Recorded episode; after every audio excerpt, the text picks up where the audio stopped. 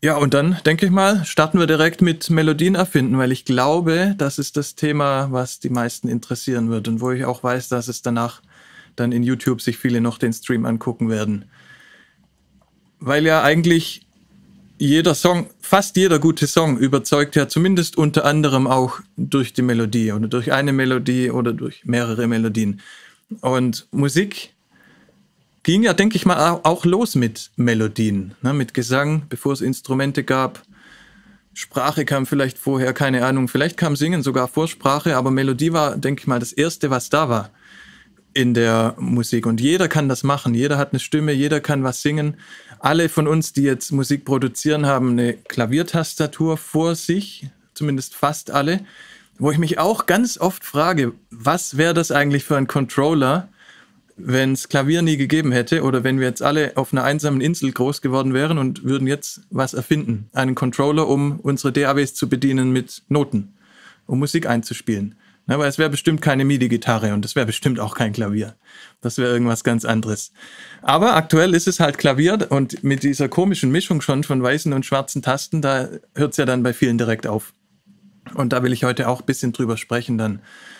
Ja, und die Grundlagen einfach mal auch. Also nicht viel Musiktheorie, weil ich will ja gerade eigentlich schaffen, dass man ohne Musiktheorie sich auch mal traut, sich äh, mit Melodien zu befassen. Und ich glaube, also ich sage ja selten, dass ich irgendwas gut kann, weil das einfach doof ist, das über sich selbst zu sagen. Aber mit Melodien komme ich einigermaßen zurecht, glaube ich. Also das wäre eher einer der Bereiche, wo ich mich wohlfühle, wo ich mich sicher fühle. Und falls ihr mal ein paar von meinen Releases gehört habt, auf dem äh, Kanal hier gibt es auch eine Playlist mit äh, Produ Produktionen von mir und da merkt man ja, die leben ganz viel. Die leben einerseits von der Instrumentierung und von der Atmosphäre, die entsteht durch die Instrumentierung und andererseits ganz klar von den Melodien und von den Harmonien, was ja dann letzten Endes Hand in Hand geht. Ja, und da muss man, glaube ich, jetzt auch kein Übertalent sein. Ne? Also die besten Melodien, und ja, vielleicht schätze ich das auch falsch ein, vielleicht schaffen es gerade die Übertalente, die einfachsten Melodien zu machen. Weil ich finde, dass so viele gute Melodien sind so leicht nachzuspielen zum Beispiel. Ne? Also ich bin, ich meine, jeder findet Melodien in seinem Umfeld. Da könnt ihr jetzt vielleicht ganz andere Beispiele haben als ich, aber ich bin eben ganz stark beeinflusst von Filmen und von Computerspielen. Also ich höre ganz viele Soundtracks, eigentlich mehr sogar als als echte Musik. Also ich höre mehr Soundtracks von Computerspielen mittlerweile fast noch mehr als von Filmen. Und kann euch ja da einfach mal zeigen, was mir gefällt. Weil nachher wird auch einer meiner Tipps sein, dann solche Melodien einfach mal nachzuspielen, die einfach sind.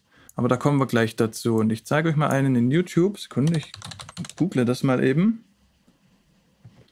So viel zu meiner hervorragenden Vorbereitung. So, der hier ist von dem Computerspiel Horizon Zero Dawn und da ist so eine Melodie drin und der ist in A-Moll. Da werden wir auch gleich noch drauf kommen, weil A-Moll keine schwarzen Tasten braucht. Das heißt, die sind eh einfacher nachzuspielen und das ist eh praktischer. Und ich spiele euch den gleich mal vor, damit ihr die Melodie mal hört. Und unabhängig davon, ob euch die jetzt catcht oder nicht, dann sucht euch eine, die euch catcht und die relativ simpel ist, was nicht heißt, dass die nicht beeindruckend sein kann. Also die hier, die könnte ich mir hundertmal anhören und ich finde die brillant und gigantisch und trotzdem einfach nachzuspielen. Ich zeige euch die mal und dann äh, lese ich gleich nochmal in den Chat rein.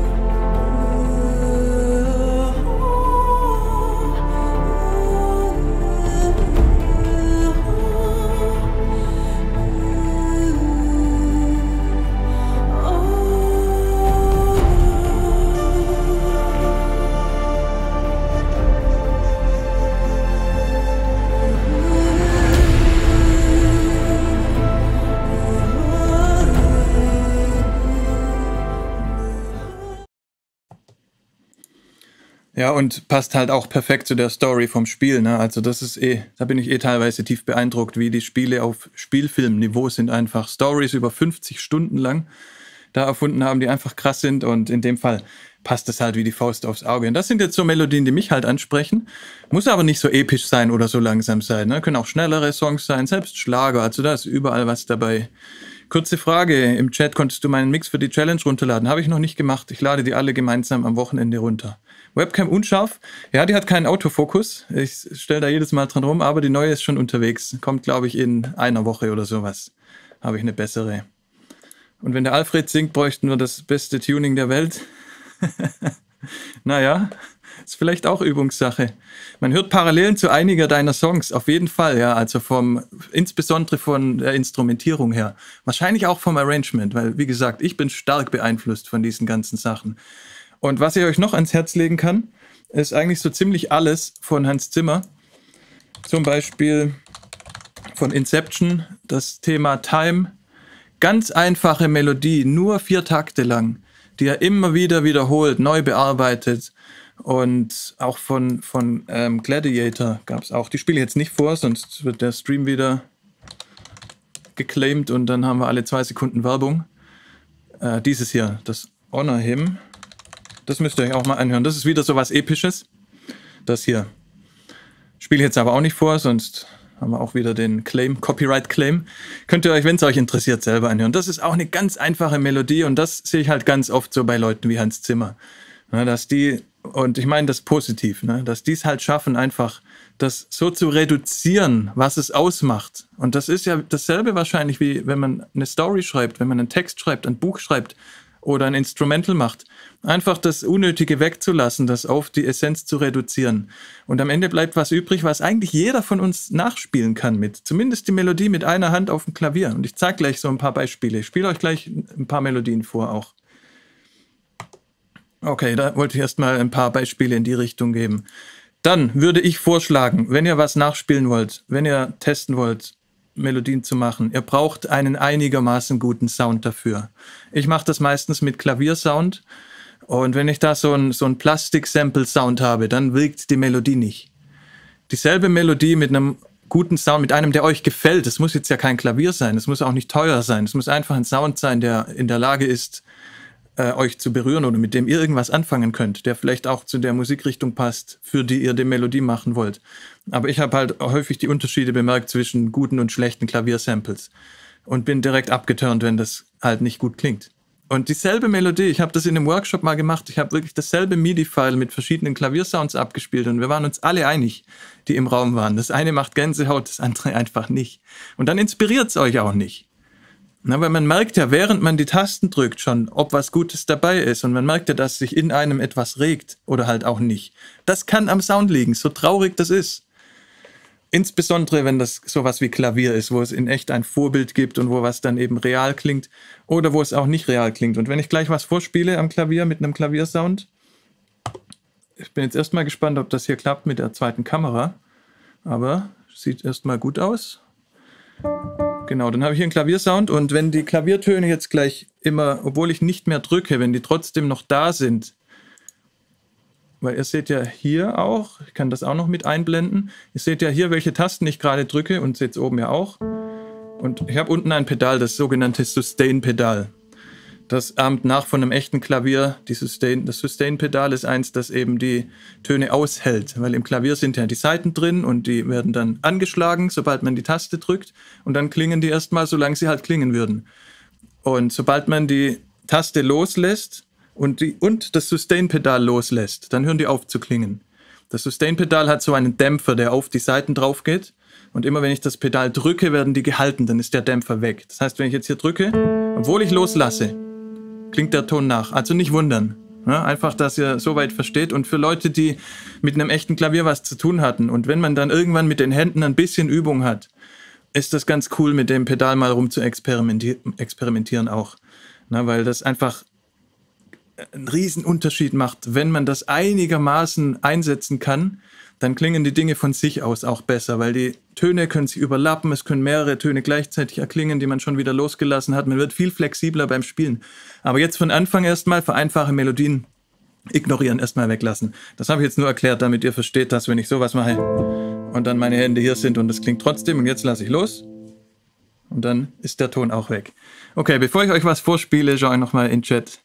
Fehlt die 808? das Video, wie Hans Zimmer die Melodie zum Batman-Film macht. Ja, welche meinst du? Die mit dem Cello, die vom Joker?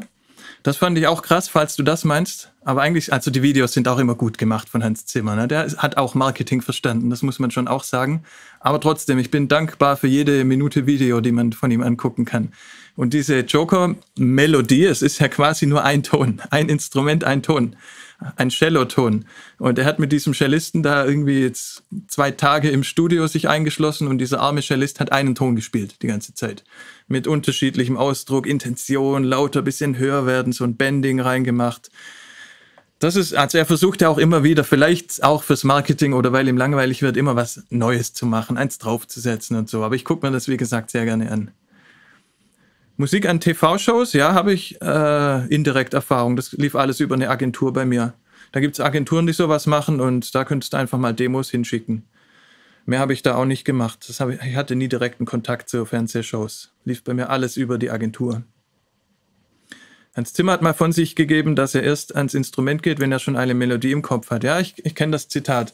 Das ist aus seiner Masterclass. Wenn ihr masterclass.com euch mal anguckt, was ich eh auch empfehlen kann, da gibt es von solchen Kalibern wie Hans Zimmer, gibt es da Masterclasses für, weiß ich nicht, 150 Dollar oder so. Ich glaube, mittlerweile haben die auch eine Flatrate, wo man dann einfach monatlich bezahlt und sich alle angucken kann. Und das war eine Stelle, die ich mir gemerkt habe aus seiner Masterclass, wo er gesagt hat, immer wenn er sich ans Klavier setzt, passieren ähnliche Dinge. So wie es wahrscheinlich allen von uns geht. Immer wenn wir Musik machen, machen wir es ähnlich und uns kommen immer ähnliche Dinge raus. Unser Sound wäre die positive Formulierung, wird langweilig und immer dasselbe wäre die negative Formulierung. Und Hans Zimmer hat dann den Tipp gegeben, dass er sich auf seine Hände setzt vor dem Klavier, bis er im Kopf was hat, was es wert ist zu spielen quasi. Und erst dann fängt er an, Tasten zu drücken. Der Sound macht die halbe Inspiration, bin ich absolut einig. Zimmer meinte auch mal, dass seine Tracks immer einen Dialog enthalten, ja. Der macht immer so Frage-Antwort-Spiele, ja, in ganz vielen seiner Stücke. Aber er hat ja auch eine konkrete Aufgabe ne, für diese Filme. Er hat ein konkretes Thema. Er hat ein, ich fand auch ähm, Interstellar, fand ich auch unglaublich interessant, weil, weil der, ähm, wie heißt der Regisseur? Komme jetzt nicht drauf, das gibt's ja nicht. Auch von Inception. Nee, fällt mir jetzt gerade wirklich nicht ein. Und sein Bruder macht die ganzen Serien. Na gut, steht bestimmt gleich im Chat. Und er hat vom Regisseur, genau, Nolan, Christopher Nolan, genau, vielen Dank. Der hat ihm nur eine Seite gegeben zu dem Film und in der Seite stand eigentlich nur, es geht um eine Story von einem Vater und seinem Kind, um die Beziehung. Nichts mit Weltraum, nichts mit Raumschiffen, nichts mit Planeten, sondern wirklich nur das. Und dann sollte er ein Thema schreiben oder anfangen, die Musik zu komponieren. Auch eine krasse Idee eigentlich, dass er ihm gar nicht sagt, in wie er die Story verpackt in diesem Film, sondern ihm wirklich nur die Grundidee gibt. Worum geht es eigentlich in dem Film? Und die Art und Weise, wie dann die Stories erzählt werden, und da ist ja auch eine absolute Parallele zur Musik, ist ja, was es zu einem guten Film macht oder zu einem guten Song macht. Weil die Stories, die wir erzählen, sind alle, ist immer dieselbe Story. Keiner von uns erlebt irgendwas, was der Rest der Menschheit nicht erlebt und wir reden alle über dieselben Sachen und über dieselben Emotionen in der Kunst. Und deshalb fand ich das auch coole Idee vom, vom Hans Zimmer, falls es seine Idee war.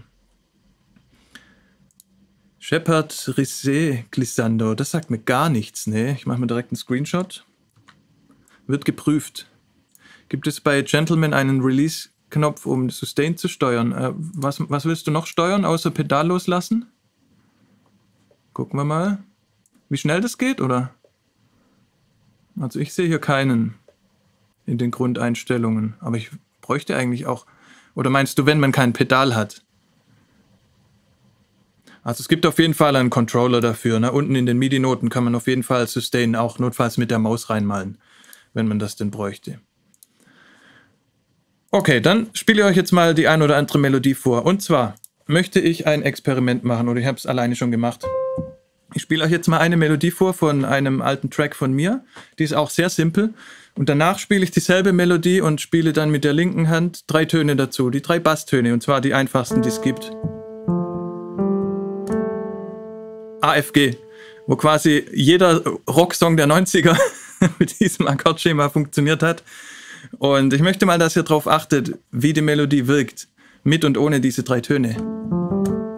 Ich mache mein Mikro dann mal äh, aus dazu, damit ihr den ganzen Anschlag hier nicht so laut hört. Und dann spiele ich die Melodie, die ist nicht lange, die dauert vielleicht zehn Sekunden.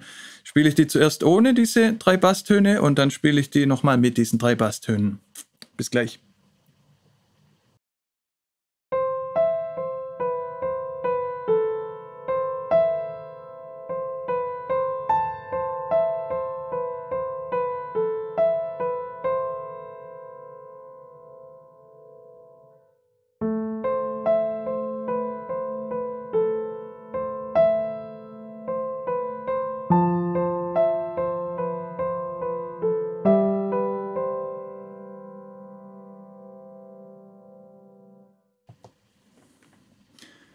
Und für mich ist das ein Riesenunterschied. Ich weiß nicht, wie es euch geht. Vielleicht geht es auch nicht allen gleich. Das wäre absolut okay.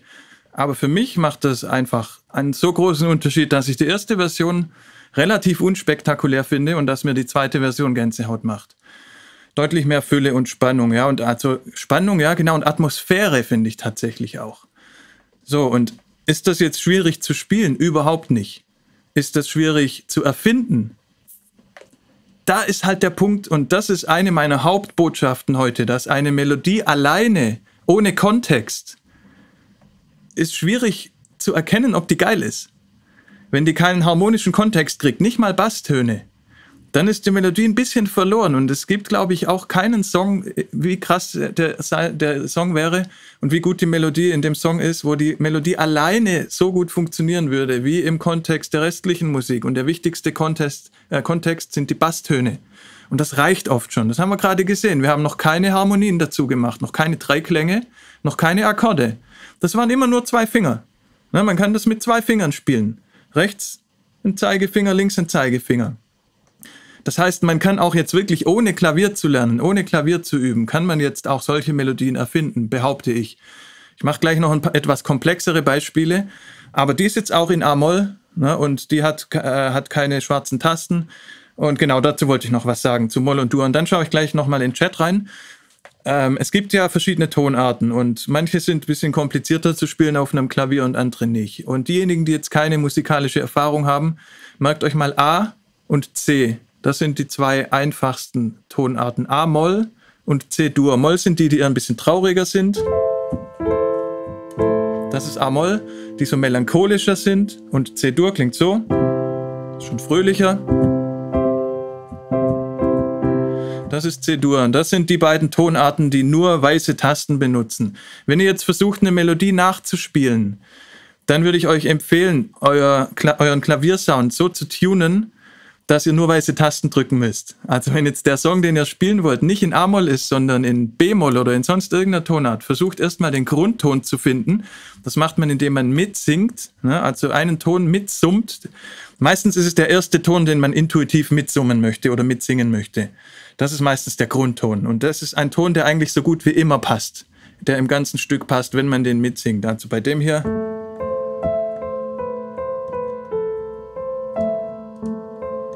Ist das auch der Grundton.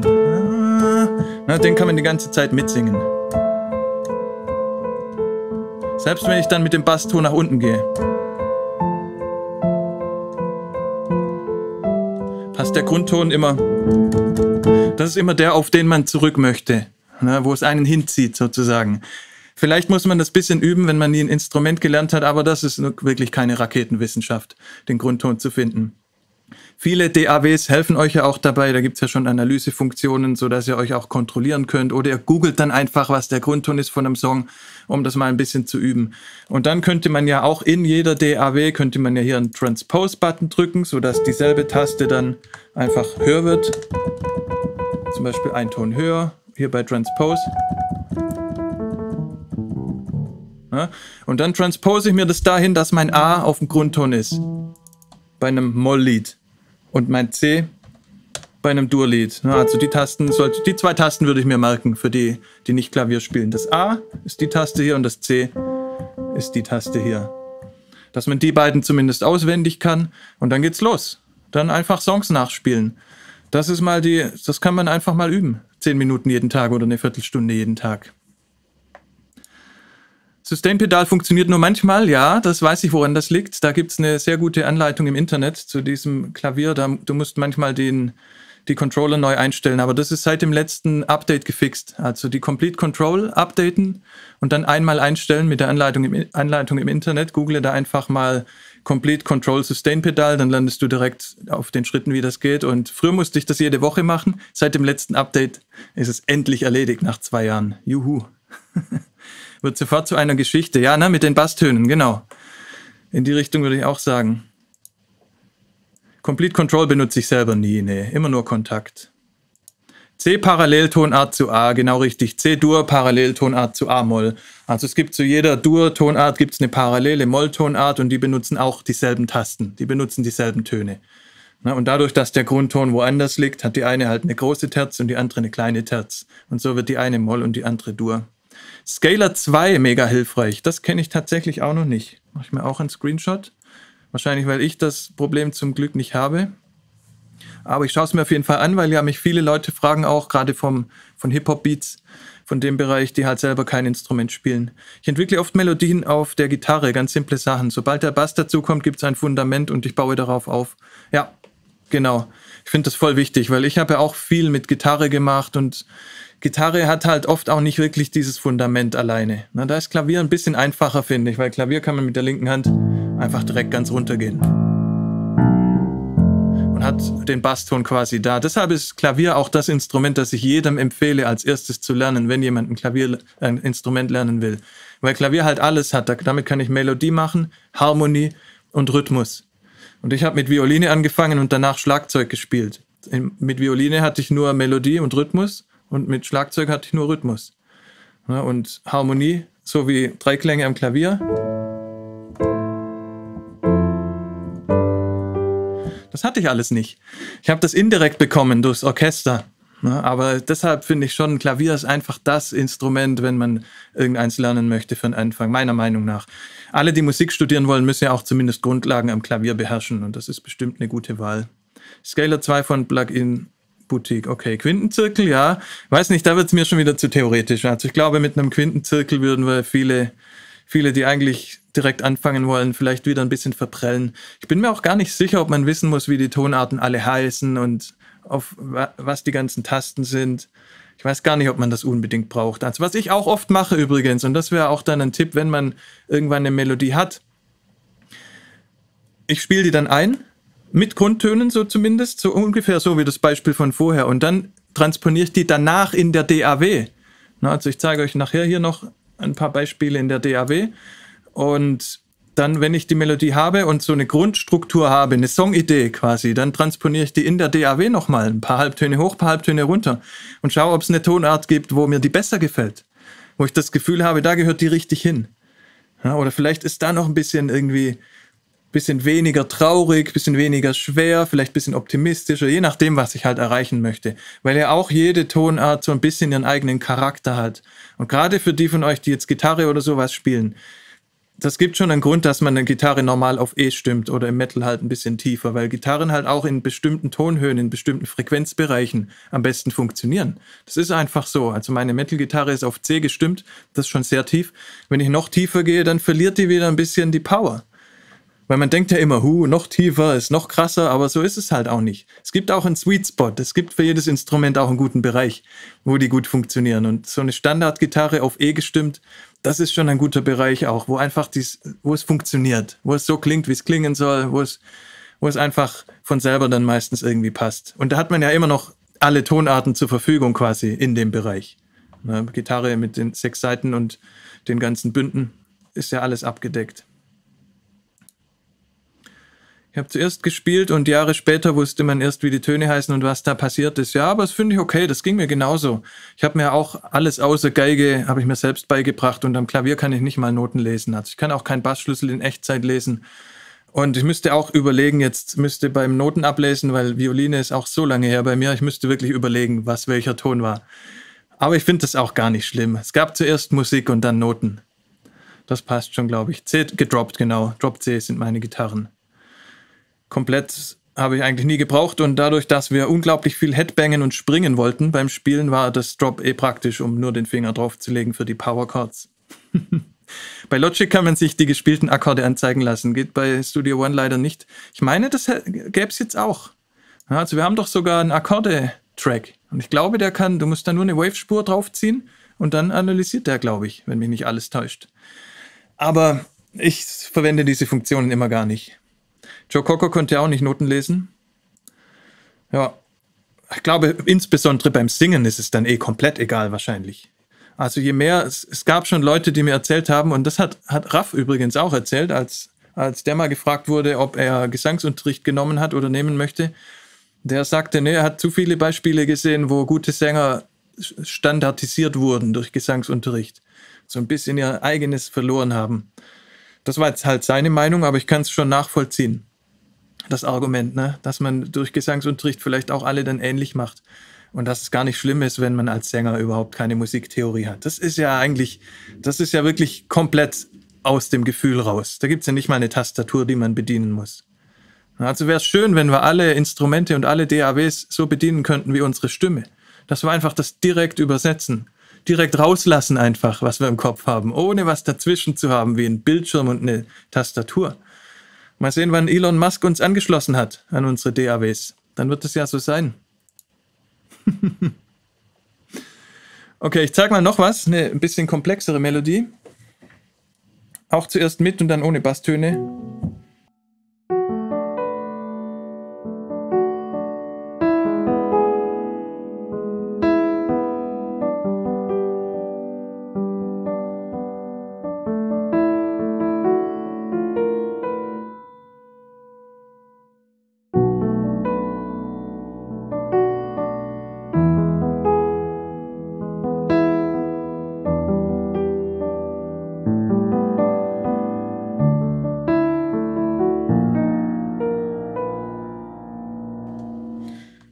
Seht schon, hervorragend geübt. Aber ihr merkt, ne, es ist genau dasselbe wieder. Also das eine ist, ist halt irgendwie, ja, so, hm, okay. Und dann, wenn die dazukommen. Und hier ist auch interessant bei dem Lied, dass an der, vom zweiten zum dritten Akkord, also es geht ja hier los.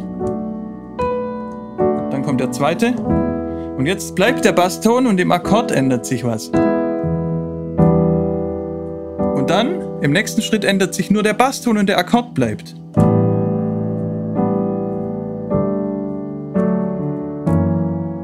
Nochmal. So, Achtung. Jetzt ändert sich nur der Akkord. Jetzt ändert sich der Basston.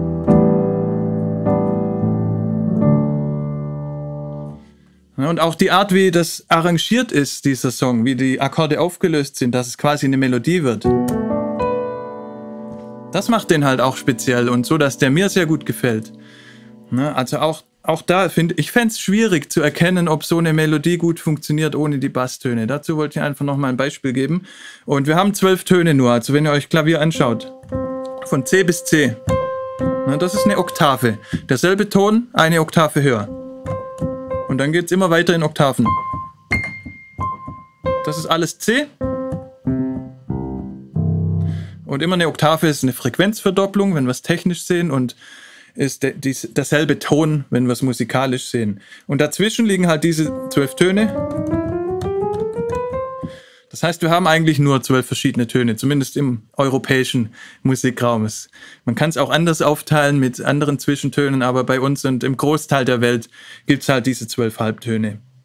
Das heißt, eigentlich würde man meinen, wir wären jetzt relativ eingeschränkt mit Melodien und es gab ja irgendwie schon alle. Und es gab tatsächlich, es gibt einen lustigen TED-Talk, den hatte ich schon mal erwähnt in einem Livestream, wo ein Rechtsanwalt sich einen Computerfreak geschnappt hat und die haben alle Melodien erzeugen lassen von einem Algorithmus.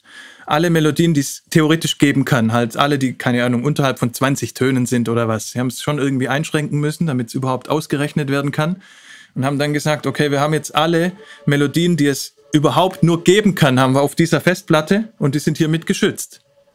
Das heißt, ab jetzt darf niemand mehr irgendeine Melodie machen um so ein bisschen auch zu zeigen, wie absurd das Ganze ist, ne, mit, mit dem ganzen Copyright-Claims immer für Melodien und sowas. Ja, und dazu will ich jetzt auch mal was sagen, weil zwölf Töne klingt wenig und man würde denken, okay, das ist einfach. Vielleicht ist Musik sogar einfach zu verstehen. Aber, das ist das wichtigste Aber der ganzen Musikwelt. Ein Ton wirkt anders, je nachdem, was vor diesem Ton passiert ist. Und wir arbeiten in den Harmonien und in einem Song arbeiten wir ja auf etwas hin und wir erzeugen Erwartungen. Na, also wenn ich jetzt bei dem Song hier am Schluss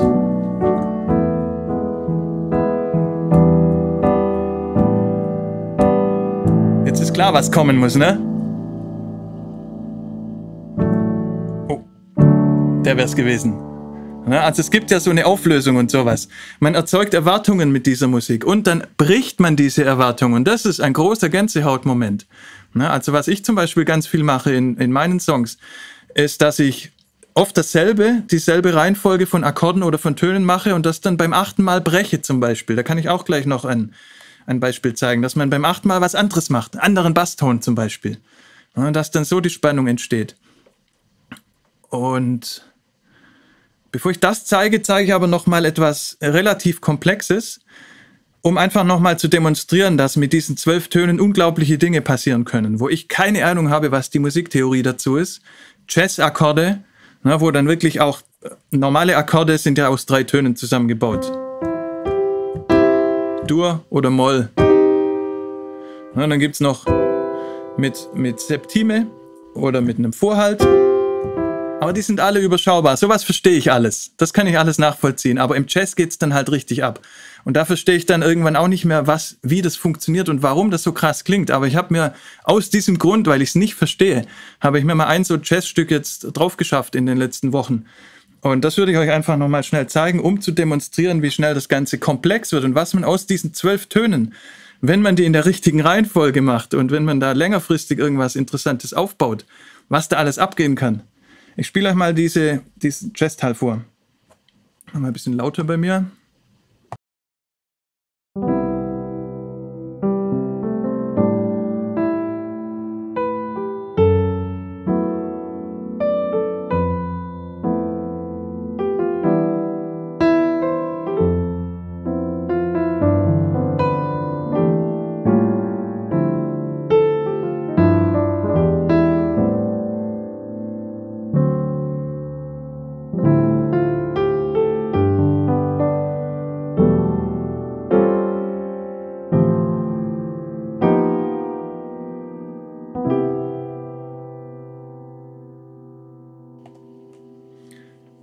Ich finde sowas ultra krass und sowas könnte ich niemals erfinden, weil mir das viel zu komplex ist. Aber das zeigt für mich einfach, was noch, was es noch alles gibt. Also ich finde es unglaublich, was die im Jazz da teilweise machen, insbesondere die, die Pianisten. Und ja, also das sind alles dieselben zwölf Töne, die wir haben. Ne? Das ist schon irgendwie krass. Ich habe mal angefangen, eine Melodie hier zu machen in Studio One und die zeige ich euch jetzt mal so am besten. Da wollte ich nochmal äh, so einen Aufbau zeigen, wie ich jetzt vorgehe, wenn ich, eine, wenn ich einen Song mache quasi, wenn ich so ein Instrumental mache, wo mir die Melodie auch wichtig ist. Und das, danach schaue ich dann gleich wieder in den Chat rein. Ich habe einfach mal eine simple Melodie genommen und die zuerst alleine gespielt. Das klingt dann so.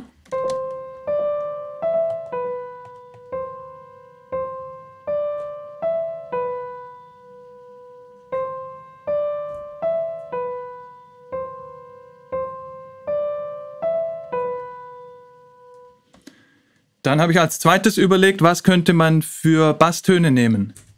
Habe dann mal eine Möglichkeit mit eingespielt, dann klang das Ganze so.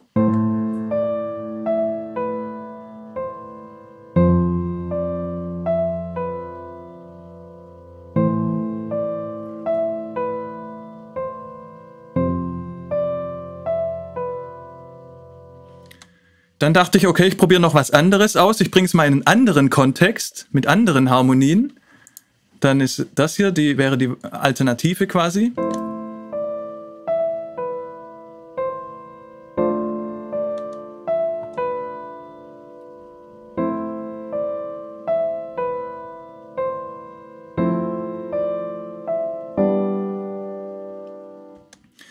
Und wenn ihr darauf achtet, ich spiele nochmal die ersten zwei Akkorde vor, ne, wie die Melodie anders wirkt mit dem anderen Kontext. Ich spiele von dem Beispiel zuerst nochmal die ersten zwei Akkorde vor und dann vom nächsten Beispiel und vergleicht nochmal, wie die, die Melodie ist immer dieselbe, wie die Melodie anders wirkt mit dem anderen Kontext, den die linke Hand am Klavier gemacht hat.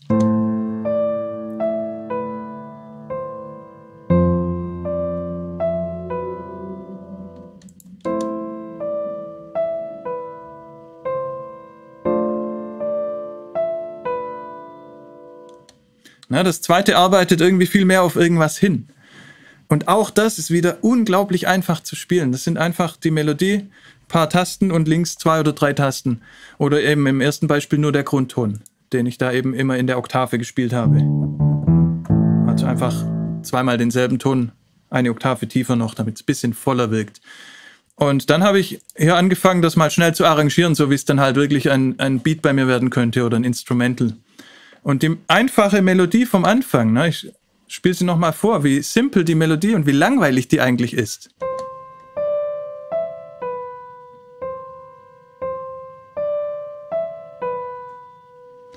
Die geht dann in so eine Richtung.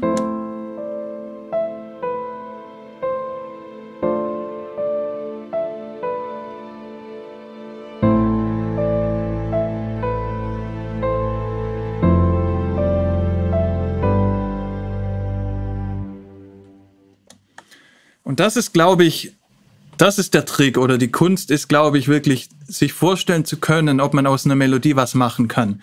Weil das alleine, ehrlich gesagt, das catcht mich überhaupt nicht. Wenn ich das so hören würde und jemand fragt mich, machen wir da was draus?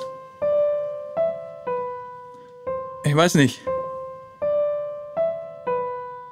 Ich würde wahrscheinlich Nein sagen. Aber wenn ich die Version hier hinten hören würde, wo das Ganze dann schon Harmonien kriegt und einen Kontext kriegt und zumindest einen Basston bekommen hat, dann catcht es mich schon eher, würde ich sagen. Okay, ich schaue nochmal, was ihr geschrieben habt. Jess ist ihr Candy. ja. Herbie Hancock hat von Miles Davis den Tipp bekommen, die Butternotes wegzulassen.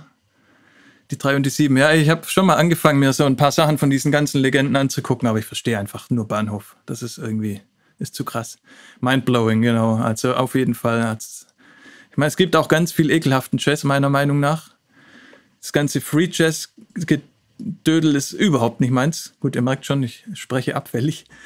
Aber diese, diese Klaviersachen, die so gut arrangiert sind, das ist für mich schon so ein unerreichbares Ziel irgendwie. Okay, Hammermechanik, ja. Ich weiß, das weiß ich auch nicht alles. Ich habe auch nur das Große. Ihr dürft gerne off-topic sein im Chat, kein Problem. Das ist doch gut, wenn ihr euch da gegenseitig helfen könnt.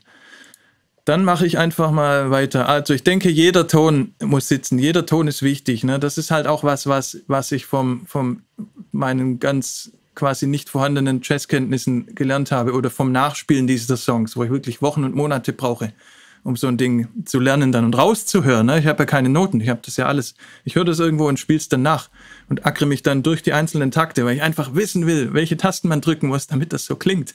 Das ist, ich weiß nicht mal, ob das was nützt, aber ich habe zumindest verstanden, jeder Ton muss sitzen. Wenn ich da einen Ton weglasse oder falsch spiele, was ich eigentlich die ganze Zeit mache,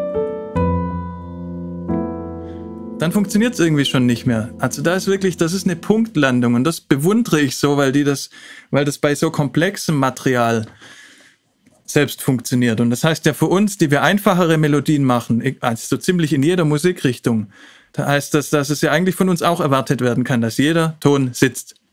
Und dass wir uns auch die Mühe machen, eine, einer Melodie lange zu sitzen. Und wir hatten vorher das Beispiel von Hans Zimmer, dass ein Soundtrack, ein, ein Motiv von ihm für Joker im Batman-Film einen Ton hatte. Ne? Also man kann aus drei Tönen, wenn ihr, ich weiß nicht.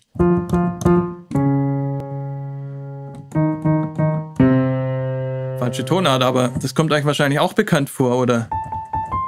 Nee, Dur war das. Das Telekom-Dings, ne? Weiß auch nicht die Tonart. Das sind alles nur zwei Töne. Ne? Und das ist ja, sind Songs, die jeder kennt. Songs. Melodien, die jeder kennt. Ne? Also da können wir uns schon die Mühe machen, glaube ich, dass wir wirklich jeden Ton einzeln prüfen und auch noch ändern und lange Zeit an, an den Melodien verbringen. weil wir oft das so lassen dann und copy-pasten in der DAW, in den Sessions. Dann machen wir uns Gedanken über die Drums und über die Sounds, die reinkommen, Arrangement, hier eine Hook und da ein Riser und hier mal ein Break und die Melodie bleibt dann einfach und das finde ich oft halt auch schade, Na, weil das ist mit, mit das Wertvollste meiner Meinung nach. Ist es nicht einfacher, erstmal eine Akkordfolge einzuspielen in der DAW und dann dazu eine Melodie? Das ist auch eine sehr gute Idee. Finde ich ja, ist auch eine sehr, sehr gute Lösung. Und es gibt ja auch schon so Akkord-Tools. Also es gibt jetzt zum Beispiel auch im Complete Bundle von Native Instruments, bin ich jetzt drüber gestolpert, gibt es ja bei den Streichern und bei den Gitarren, da gibt es ja so vorgefertigte Patterns, so Akkord-Patterns. Und das zum Beispiel finde ich sehr praktisch für jemand, der jetzt noch ganz am Anfang steht. Dann einfach mal so eine Akkordfolge zu nehmen, so eine einfache irgendwie. Keine Ahnung was ganz Simples und dann halt ein bisschen mit der rechten Hand auszuprobieren, Melodien drüber zu spielen. Finde ich eine super Idee. Du beginnst mit einem Drumbeat, ist für dich inspirierend. Auch gut, klar, hat so jeder einen eigenen Weg. Das wäre auch langweilig, wenn wir alle, alle alles gleich machen. Genau, so wie es der Daku Beats schreibt, jeder muss seinen eigenen Workflow finden. Deshalb machen wir gerne verschiedene Vorschläge heute. Miles Davis, ja, das ist auch ein legendäres Zitat. Es ist egal, wenn du einen falschen Ton spielst, wichtig ist nur, was du danach spielst. Der kann richtig werden dann, genau. Der Kontext von einem Ton ist immer davor und danach. Und da, ebenso wichtig ist natürlich, dass man sich nicht in der Band dann irgendwie anguckt auf der Bühne. Ne? Einer spielt was falsch, alle gucken so, lachen, hahaha. So dass auch wirklich der Letzte im Publikum checkt, dass wir uns gerade verspielt haben. Das haben wir immer gemacht. Und mittlerweile alle souverän. Gucken weiterhin nach vorne. So ein leichtes Hochziehen vom Mundwinkel sieht man vielleicht im Video dann, aber möglichst nie zugeben, weil die meisten checken es ja eh nicht. Und bei Jazz sowieso nicht, da ist ja eh alles erlaubt. Also ich habe mal Kommentare durchgelesen. Es gibt so einen verrückten Koreaner, so ein ganz junger auch, der immer so Jazz-Songs hochlädt mit Klavier, so Coverversionen. Und in den Kommentaren, auch unglaubliches Genie, der Typ. Und in den äh, Kommentaren diskutieren die dann über seine Sachen teilweise und was, auf welchem Niveau die sich da unterhalten, wie die da über einzelne Figuren reden und das ist aus den 30ern und das ist von da und hahaha, schöne neue Interpretation von dem und dem und ich bin immer komplett raus, aber bin beeindruckt, was, was die da, auf welchem Niveau man über das sprechen kann auch. genau, oder den Fehler wiederholen, das ist natürlich, ja, das ist die Königsklasse. Entscheidend ist nicht der eine Ton, den man spielt, sondern der zweite Ton. Intervall untereinander löst Reaktion aus. Absolut. Ein Ton alleine ist immer langweilig. Ja, könnte jeden drücken von den zwölf. Ja, da entsteht erst dann etwas, ob man Geschichte dazu sagt oder eine Spannung oder, oder eine Atmosphäre. Das entsteht immer erst etwas, wenn, wenn wirklich verschiedene Sachen zusammenkommen. Verschiedene Töne zusammenkommen, was Harmonisches bilden. Melodien alleine, das ist ja quasi heute der erste Teil meiner Botschaft. Melodien alleine sind, finde ich meistens eigentlich immer langweilig. Einer lacht trotzdem immer, genau. So, ich zeige euch noch ein Beispiel. Und zwar ist das auch ein älterer Song, den ich äh, auch für Vega damals produziert habe. Und achtet mal auf den, auf den Ton hier. Das ist ein E. Ich zeige, ich blende nochmal die Tastatur ein und auch den vom Kontakt die Tastatur. So, es geht um diese Taste hier. Ich spiele jetzt gleich so ein Pattern. Und der Ton bleibt fast immer gleich. Es gibt eine Stelle, wo der hochgeht. Da macht er dann so. Ich sage euch dann Bescheid, wenn die Stelle kommt. Und äh, da entsteht halt so was Gleichbleibendes. In dem Song ging es auch darum, dass vieles so gleich bleibt. Und es war so wie ganz oft bei Vegas, ziemlich tiefsinnig und über das Leben und alles. Und aber es gibt doch dann Veränderungen, es gibt Aufbruchsstimmung und sowas kann man dann auch wirklich schön, fast gesagt, visualisieren, aber eher so hörbar machen dann durch solche Moves, dass halt erstmal viel gleich bleibt und dass dann irgendwann doch an einer Stelle sich was ändert und dass dann an der Stelle was Besonderes passiert und da vielleicht so eine Gänsehaut auch entsteht. Also das Pattern geht so.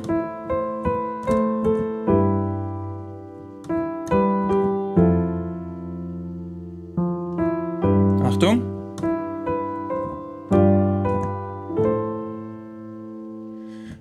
Ja, also der geht an einer Stelle, erzeugt er hier diese, diese Spannung. Aber sonst ist der Ton immer da. Das gibt es in der Klassik auch ganz viel. So ein Ton, der sich durchzieht. Orgelton. haben wir da früher dazu gesagt, weil Orgel den oft gedrückt hat in klassischer oder in Kirchenmusik hieß der, glaube ich, Orgelton. Na, und, man, und wenn man den dann mal ändert, ist das quasi eine Sensation. Na, weil der ist irgendwie eine halbe Minute bleibt dieser Ton gleich. Und einmal geht der dann wirklich, einmal verändert er sich. Da, das ist richtig Action auf einmal harmonisch betrachtet, ne, musiktheoretisch betrachtet. Und sowas kann eine Wirkung erzielen. Also ich mache das ganz viel, dass viel gleich bleibt und dann an einer Stelle wirklich ändert sich dann aber richtig. Und ich habe noch sowas drin in dem Song. Also das Pattern war so.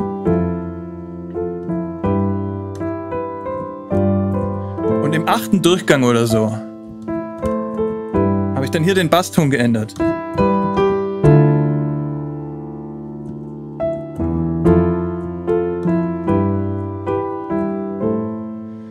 Und auch eine krasse Stelle, ne, wo ganz viele, als ich das Demo Leuten vorgespielt habe, war das immer eine Stelle, wo die so wow-mäßig waren. Haben die entweder sogar gesagt oder ich habe einfach gesehen, dass die so, so ein bisschen Luft holen an der Stelle, ne, weil der Bass, also die Basstöne waren auch immer AFG schon wieder.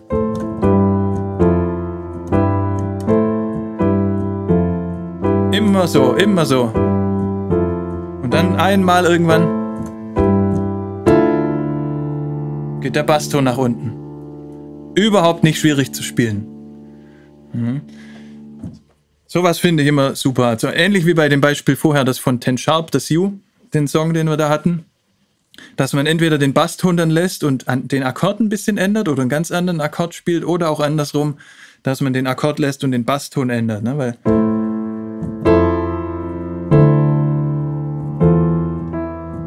das ist ja jetzt immer A-Moll mit verschiedenen Basstönen.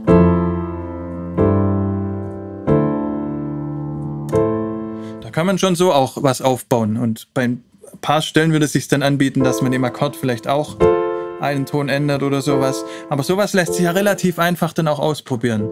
Ich würde ein Stück davon aufnehmen, entweder zuerst die Basstöne aufnehmen, dass mal eine Hand aufgenommen wird oder die Melodie oder was die rechte Hand macht, kann man ja auch einzeln die Töne aufnehmen und danach dann einfach dann das im Loop spielen lassen und dann mit der anderen Hand was dazu spielen, verschiedene Basstöne ausprobieren und so denke ich schon, dass man, klar, Übung wie bei allen Sachen, ne? aber wenn sich jetzt jemand von euch, der noch nie mit Musiktheorie was zu tun hatte, noch nie ein Instrument gespielt hat und bisher immer nur Drums und Basstöne reingedrückt hat, wenn sich jetzt so jemand von euch zwei Wochen lang hinsetzt und jeden Tag eine Viertelstunde lang rumprobiert und zuerst mal, so wie ich es eingangs gesagt habe, sich einfache Melodien sucht und die nachbaut und dann irgendwann vielleicht versucht, was eigenes zu machen, ich verspreche euch, dass das bei 95 Prozent von euch Früchte tragen wird. Und dass da zumindest irgendwas rauskommt und ihr eine Verbesserung feststellen werdet. Ja, weil Musik ist ja irgendwie mehr oder weniger natürlich, aber in jedem Menschen irgendwie drin. Das ist ja etwas, mit dem wir auf die Welt kommen und auch ein Grundbedürfnis von allen Menschen ist, ist ja irgendwie Musik. Und dieses komplett unmusikalische, klar gibt es welche, die keinen Rhythmus halten können und die keinen Ton halten können beim Singen. Aber alle, die jetzt hier im Stream sind, denke ich mal, zieht es ja auch zur Musik hin. Und das geht ja meistens zumindest auch mit einem gewissen Talent einher. Also wir interessieren uns ja meistens für die Sachen, wo wir auch spüren, dass wir ein bisschen was irgendwie drin haben in uns und äh, ein bisschen was können. Genau. Dann, was habt ihr noch gesagt? Ich will raus mit dir. Genau so heißt der Song, richtig, den ich jetzt gesagt habe.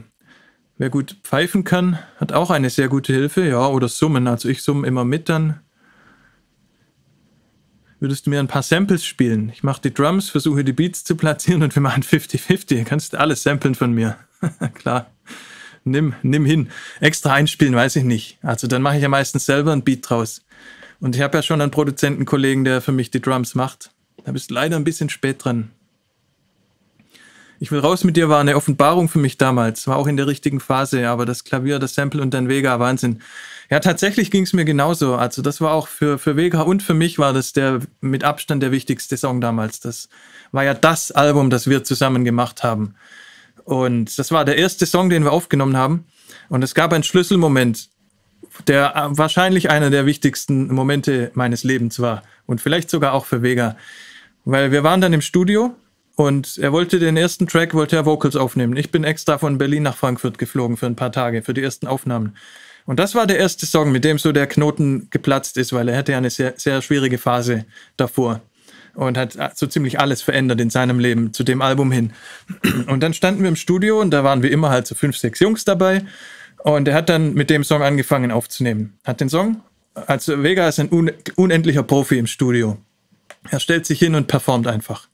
Ich habe erstmal alle verwirrt, indem ich verschiedene Mikrofonpositionen ausprobiert habe. Da gibt es so ein Making-of zu dem Album. Das Album hieß Chaos mit K. Schaut euch mal das Making-of an, das ist ganz lustig. Da waren wir alle noch jung. und ich habe erstmal eine Stunde Mikrofonpositionen ausprobiert. Alle schon, was ist denn mit dem los? Sonst Mikro aufbauen, losrappen. Und dann hat Vega angefangen zu rappen und wie immer so First Take stabil eingerappt und alle, oh, super. Und ich kannte, und das war halt der springende Punkt in dem Moment. Ich, er hatte mir damals, als ich den Beat gemacht hatte, ins Handy reingerappt. Er saß zu Hause bei sich im, auf dem Bett und war genau in der Stimmung, hatte gerade den Part geschrieben und hat es in dem Moment ins Handy reingerappt, zum Beat einfach und hat das mir als WhatsApp-Sprachnachricht geschickt, damit ich so weiß, in welche Richtung der Song geht. Na, weil wir haben immer dann, wenn die Texte da waren, habe ich noch Instrumental optimiert, so Übergänge vom Drums, vom Timing oder vielleicht für die Stimmung noch hier mal ein bisschen reduziert. Deshalb wollte ich immer Vocals haben halt, dass ich weiß, was abgeht.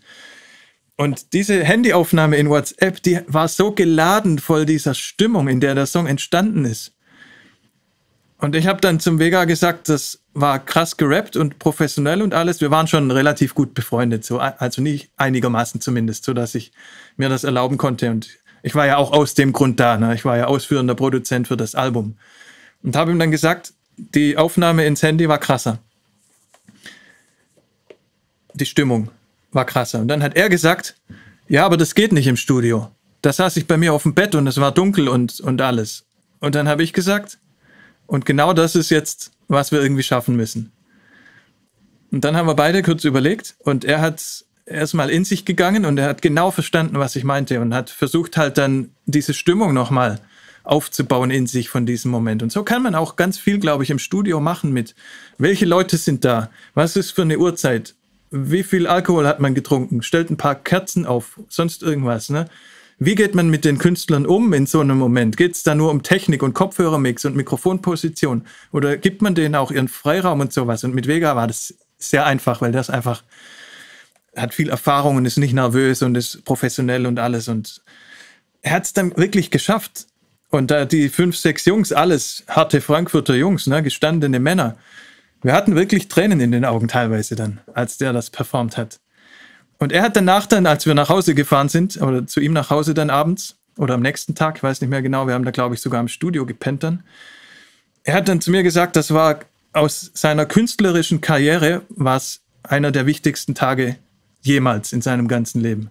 Weil ihm nicht bewusst war, wie viele Möglichkeiten es gibt im Studio und beim Rappen und und wie die Stimmung wirklich das Ergebnis beeinflusst, weil er selber natürlich bemerkt hat, wenn wir die zwei Versionen verglichen haben, dass die eine halt auf den Punkt und professionell war und halt so, wie er immer rappt, und die andere war einfach so ein bisschen zerbrechlicher und intimer. Und wir haben dann sogar noch den Move gemacht, ich habe dann den Bosca gebeten, der das Ganze gemischt hat.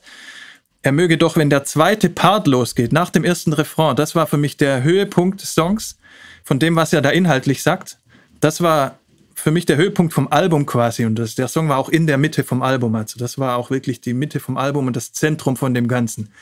Die Mitte vom Song dann auch, wo der zweite Part losgeht, die zweiten Strophen. Da habe ich den Bosca gebeten, den Hall von der Stimme komplett wegzunehmen. Was eigentlich auch verrückt ist, ne?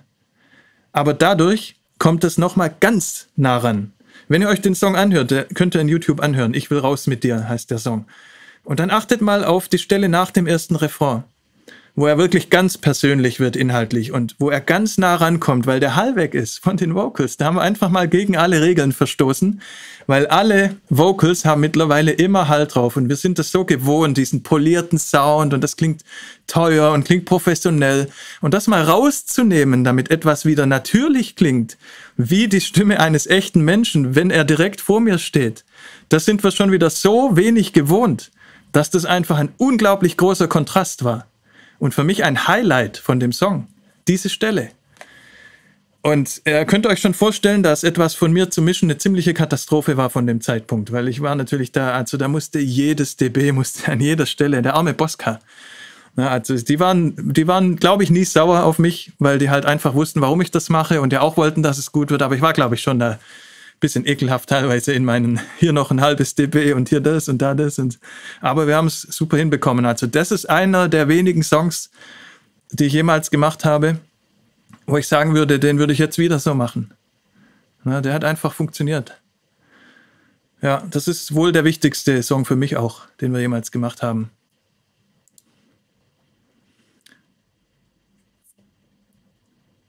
Kannst du mal eine Melodie in der Piano Roll zeigen bezüglich, bezüglich Quantisierung? Ja, wir können uns ja mal die Spur hier angucken. Dann blende ich das Klavier nochmal aus. Also so sieht Piano Roll aus. Hier habe ich jetzt alles, ähm, alles quantisiert. Aber das war ja auch nur, um zu demonstrieren. Also die Klavierspuren lasse ich oft auch nicht quantisiert. Alles andere quantisiere ich meistens. Klavier und Streicher lasse ich oft unquantisiert. Aber den Rest, ähm, den Rest quantisiere ich meistens, vor allem die, die äh, Drums und ja, fast immer. Das Ding ist halt, je größer die Session wird, desto größer wird die Buffer Size. Ne? Und irgendwann wird die Latenz so groß, dass ich eh nicht mehr stabil einspielen kann. Dann drücke ich die Tasten so intuitiv ein bisschen zu früh schon, um die Buffer Size auszugleichen. Und das ist als Aufnahme dann eh unbrauchbar irgendwann. Und dann muss ich es quantisieren. Aber Klavier und Streicher kommen relativ früh am Anfang. Deshalb lasse ich die manchmal unquantisiert, schiebe einzelne Töne vielleicht mal hin. Und Velocity, da hast du einen guten Punkt angesprochen. Velocity, da verbringe ich sehr viel Zeit. Also einzelne Töne von der Klavierspur.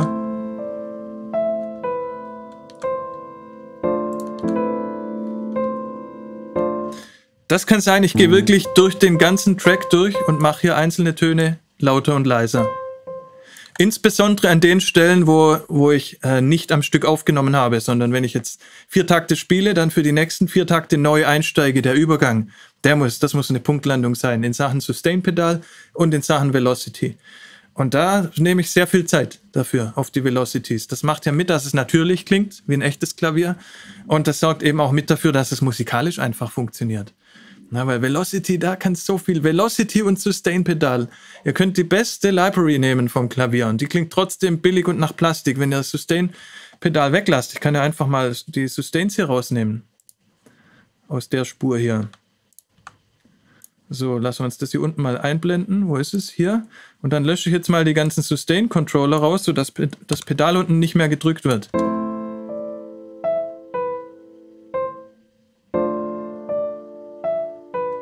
Ich meine, dann würde man natürlich die Töne auch länger halten oben, aber selbst, selbst dann.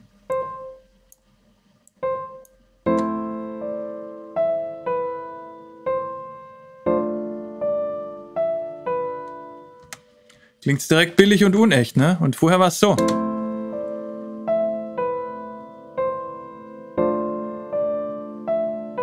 Das, was ihr unten seht, ist halt, wann das Pedal gedrückt wird. Das heißt, immer kurz nach der 1 wird es gedrückt und dann, wenn der Takt endet, wird es wieder losgelassen. Dann werden die nächsten Tasten gedrückt am Klavier und dann, bevor man die loslässt, drückt man wieder das Pedal, damit die wieder ausklingen. Und gerade für so langsame Songs und für so diepe Sachen klingt das halt auf jeden Fall schöner mit dem Pedal. Oder man würde halt die, man könnte genauso gut natürlich die MIDI-Noten verlängern.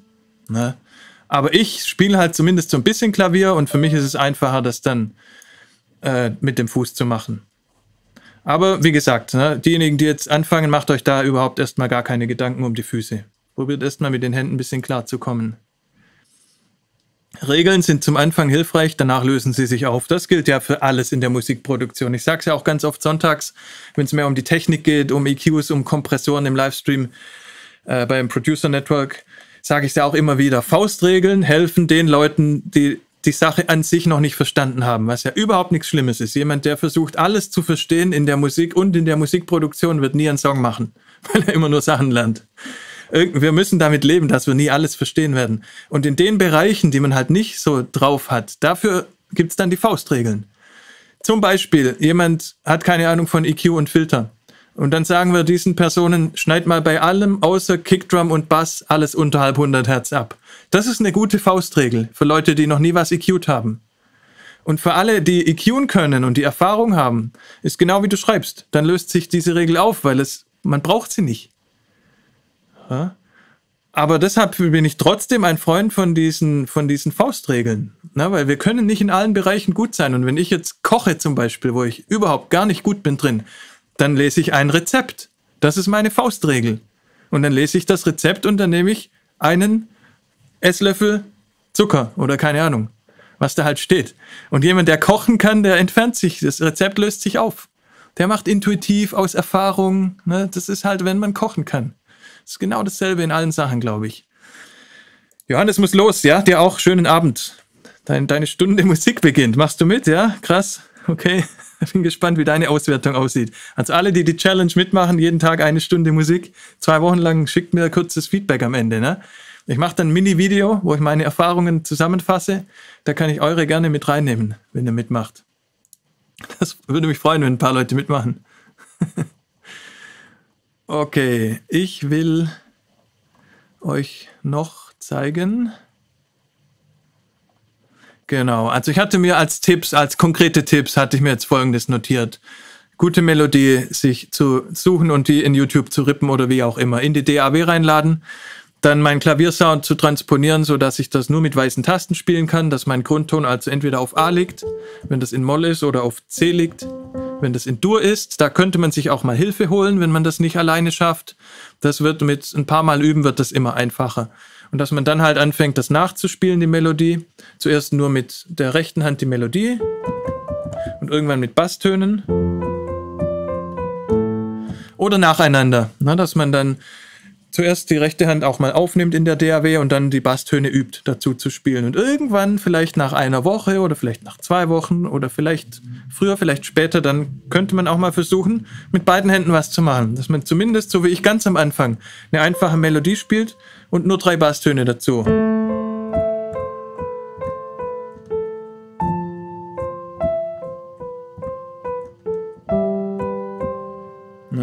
Das ist was, was jeder Mensch lernen kann wenn man ein bisschen dran bleibt. Die Melodie wäre ein gutes Beispiel. Der Song heißt Kosmos. Wer die Melodie nachspielen möchte, die ist auch ziemlich einfach zu spielen.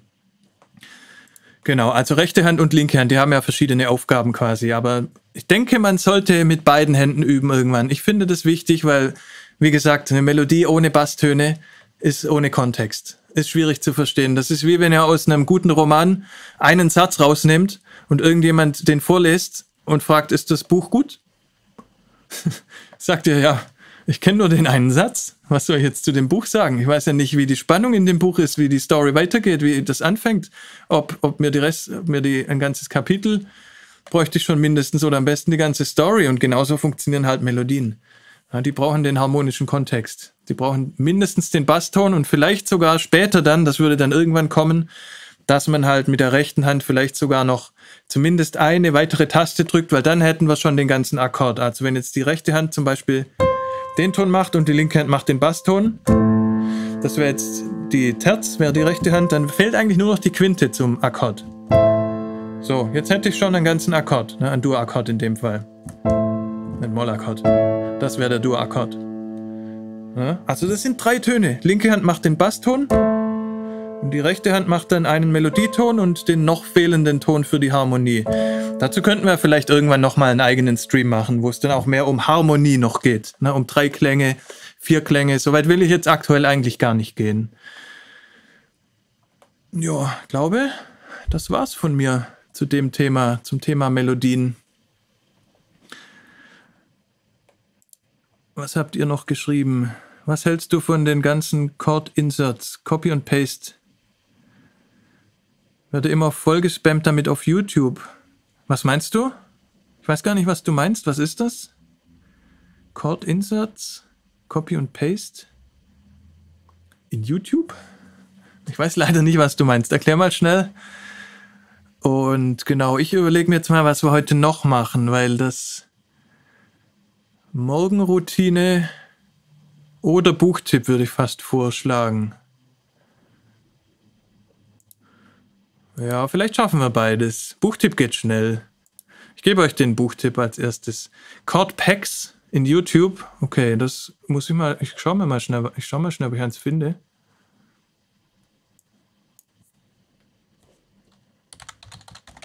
Chord Pack.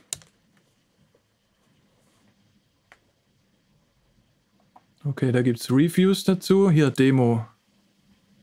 Unison. Unison chord pack. Unison MIDI chord pack. It is super, super useful. Oh, vielleicht hätte ich die Werbung direkt lassen sollen. Ne? My name is Corey Bergeron. You are watching Corey Bergeron Recordings.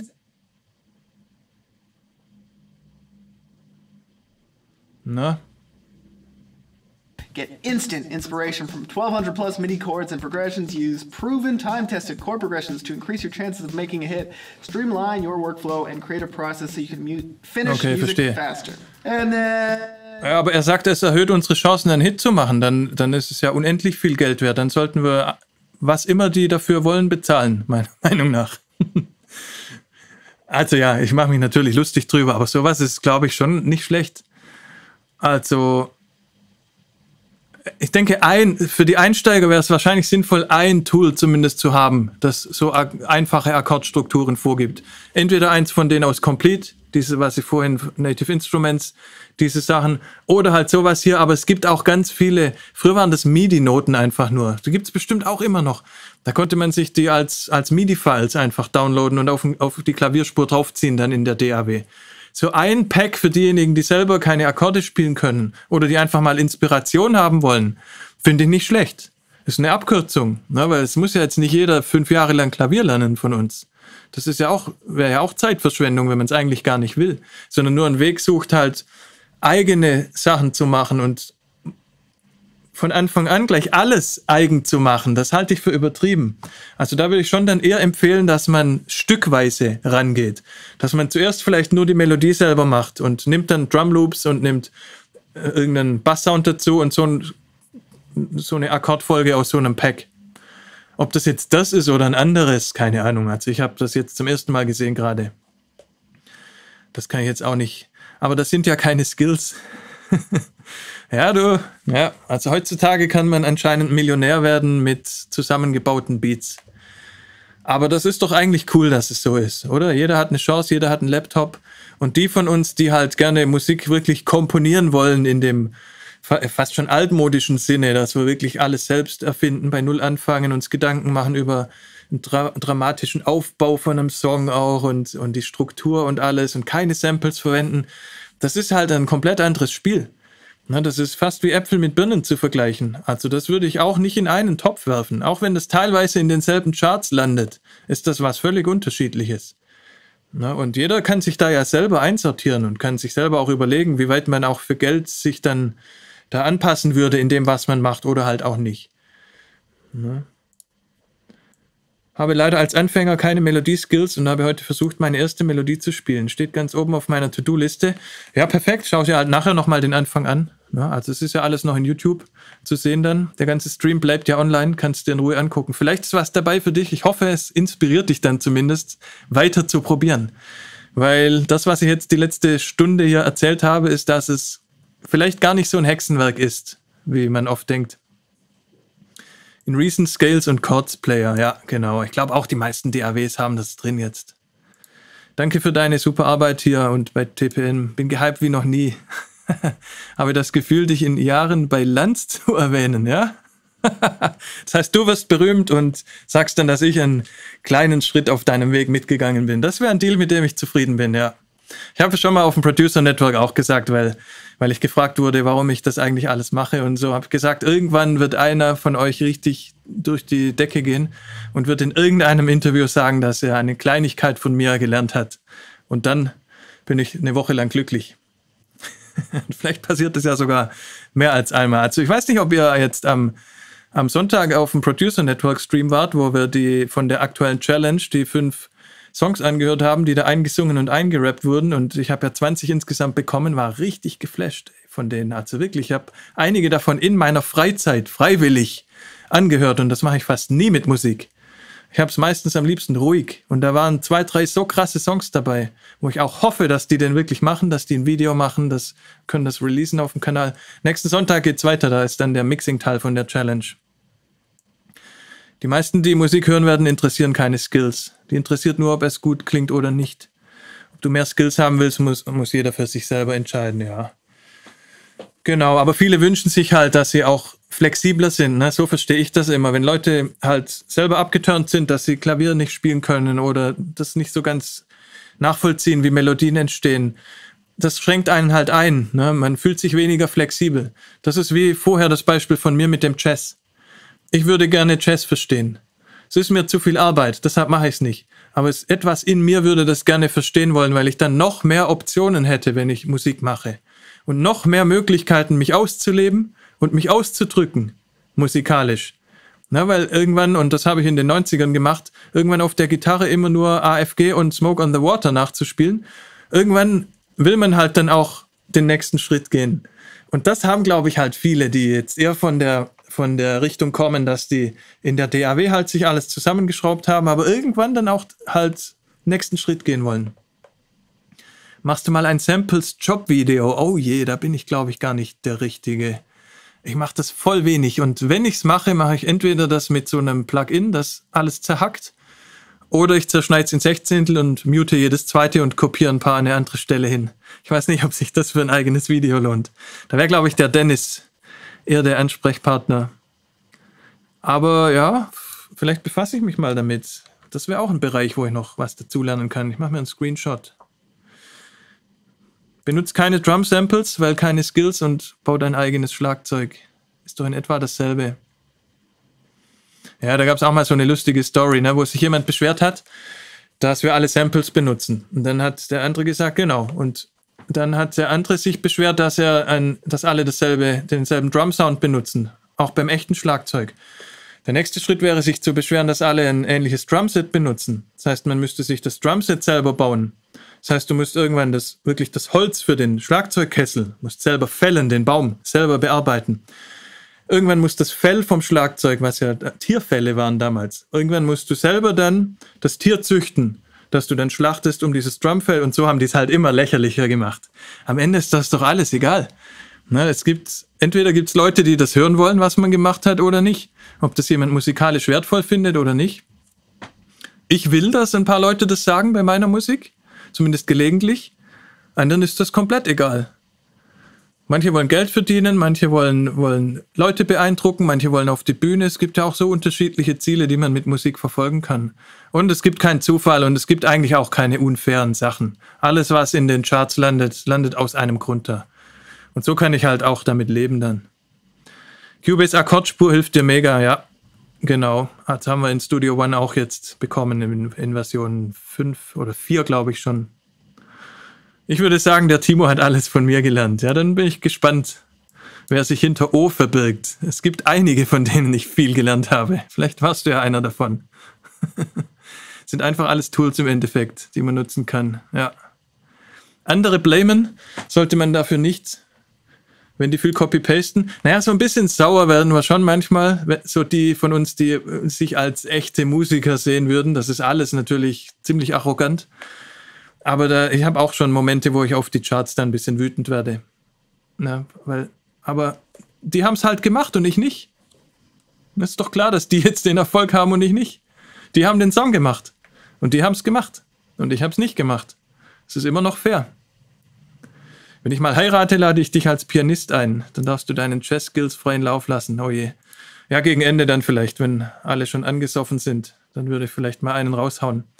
Es gab mal auf der Vega-Tour, gab es mal eine, eine, das war in, in der Nähe von Frankfurt. Ich weiß nicht mehr genau, welche Stadt das war, aber es war so nah bei Frankfurt, dass, dass da ganz viele Fulda oder was, dass da ganz viele waren halt aus Frankfurt auch. Und Backstage war brechend voll nach dem Auftritt.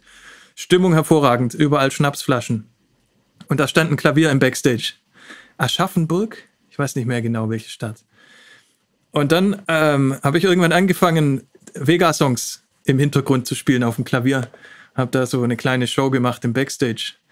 Also jetzt nicht, dass die alle zugehört hätten, aber so ein paar Leute haben sich dann gesammelt und wir haben dann so kleine Aftershow Unplugged Session gemacht. Vega hat irgendwann angefangen zu rappen und dann, das war richtig, war cool. So Ding könnten wir machen, ja. Chess rockt. Das ist ja an sich schon Chess chest und, und Rock rockt. Das ist für mich absolut das Gefühl von Freiheit, wenn ich genauso wie ich mir etwas vorgestellt habe, es in die DAW übertragen kann. Ey, das ist, das ist auch ein Thema, über das ich viel nachdenke, ne? weil ich ja vorher gesagt habe, wir würden heute, wenn wir einen Controller neu erfinden würden, wäre das kein Klavier. Ich überlege die ganze Zeit, was das wäre. Weil wir haben ja noch einige Jahrzehnte vor uns, bis wir direkt vom, vom Gehirn in Spotify gehen können. oder direkt vom Gehirn in das, was dann die DAW sein wird. Aber dieser Weg über Controller, über eine Klaviatur oder über eine MIDI-Gitarre, das wird nicht mehr lange da sein. Genauso wie wir Mäuse und Tastaturen verlieren werden in den nächsten 50 Jahren. Na, genauso werden wir die Tastatur verlieren in den nächsten 50 oder 100 Jahren, keine Ahnung. Was wird dann kommen? Ich bin so gespannt und so neugierig und es kümmert sich auch niemand. Na, also niemand, niemand, es gab dieses Roli gab's und sonst so, wir hatten ja vor zwei Wochen, glaube ich mal, so ein paar, ein paar Sachen habt ihr mir dann auch geschrieben. Ich weiß nicht mehr, ob das sonntags war oder freitags. Was da so in Entwicklung ist, aber nichts davon ist wirklich cool. Ne? Und es gab ja auch dann schon zu Analogzeiten, gab es ja so Theremin und irgendwelche Sachen, wo man dann durch Bewegung schon, schon Musik steuern konnte, aber keins war cool und keins hat es geschafft, das Klavier auch nur anzugreifen. Na, und für mich ist die Freiheit halt dann, wenn ich eine Idee habe und dann ist das auf dem Bildschirm oder in der DAW oder wie auch immer das dann gehen wird. Aber aktuell muss ich halt eine Library erstmal finden, die so klingt. Dann muss ich die so einstellen, dass die so klingt, wie ich will. Dann muss ich das einspielen. Dann muss ich mehrere Libraries kombinieren. Dann muss ich Tempo ändern. Dann muss ich hier transponieren und da. Das ist ja unglaublich, was wir da machen. Also ich denke, dass der ganze Beruf der, des Musikproduzenten und des Toningenieurs sich komplett umkrempeln und vielleicht aussterben wird sogar. Weil das Ziel ist ja, und da ist Isotope auf dem Weg, die sind vorne dran immer. Das Ziel ist ja, dass zwischen Musikern und dem fertigen Produkt auf CD in Spotify, dass da keine Toningenieure mehr stehen müssen. Das ist das Ziel. Dass die Musiker das alles machen können. Da wollen wir ja hin. Weil alles dazwischen sind Fehlerquellen, sind Hindernisse, kostet Geld, Kommunikationsprobleme möglicherweise sowohl die Technik als auch die Person, die dazwischen steht. Ja, und wenn jetzt die Musiker selbst wirklich ihre Vision im Kopf direkt dann machen können, und das ist ja, wir sind ja schon ein großes, ein, ein großes Stück vom Weg haben wir ja gemacht. Da sind wir ja schon viel weiter gekommen in den letzten, seit Digitaltechnik eigentlich, ne? Also ganz viele Musiker sind ja an dem Punkt schon oder schaffen es zumindest mit einigen Monaten Einarbeitungszeit. Sie haben halt immer noch das technische Hindernis, das wir alle haben dass man halt über Tastatur gehen muss, über Libraries gehen muss und dass es unglaublich umständlich ist. Und man so viel auch wieder vergisst an guten Melodien. Während man, während man seine Idee umsetzt, was dann fünf Minuten dauert. In diesen fünf Minuten hätte ich vielleicht 20 andere gute Ideen gehabt. Das stört mich halt oft.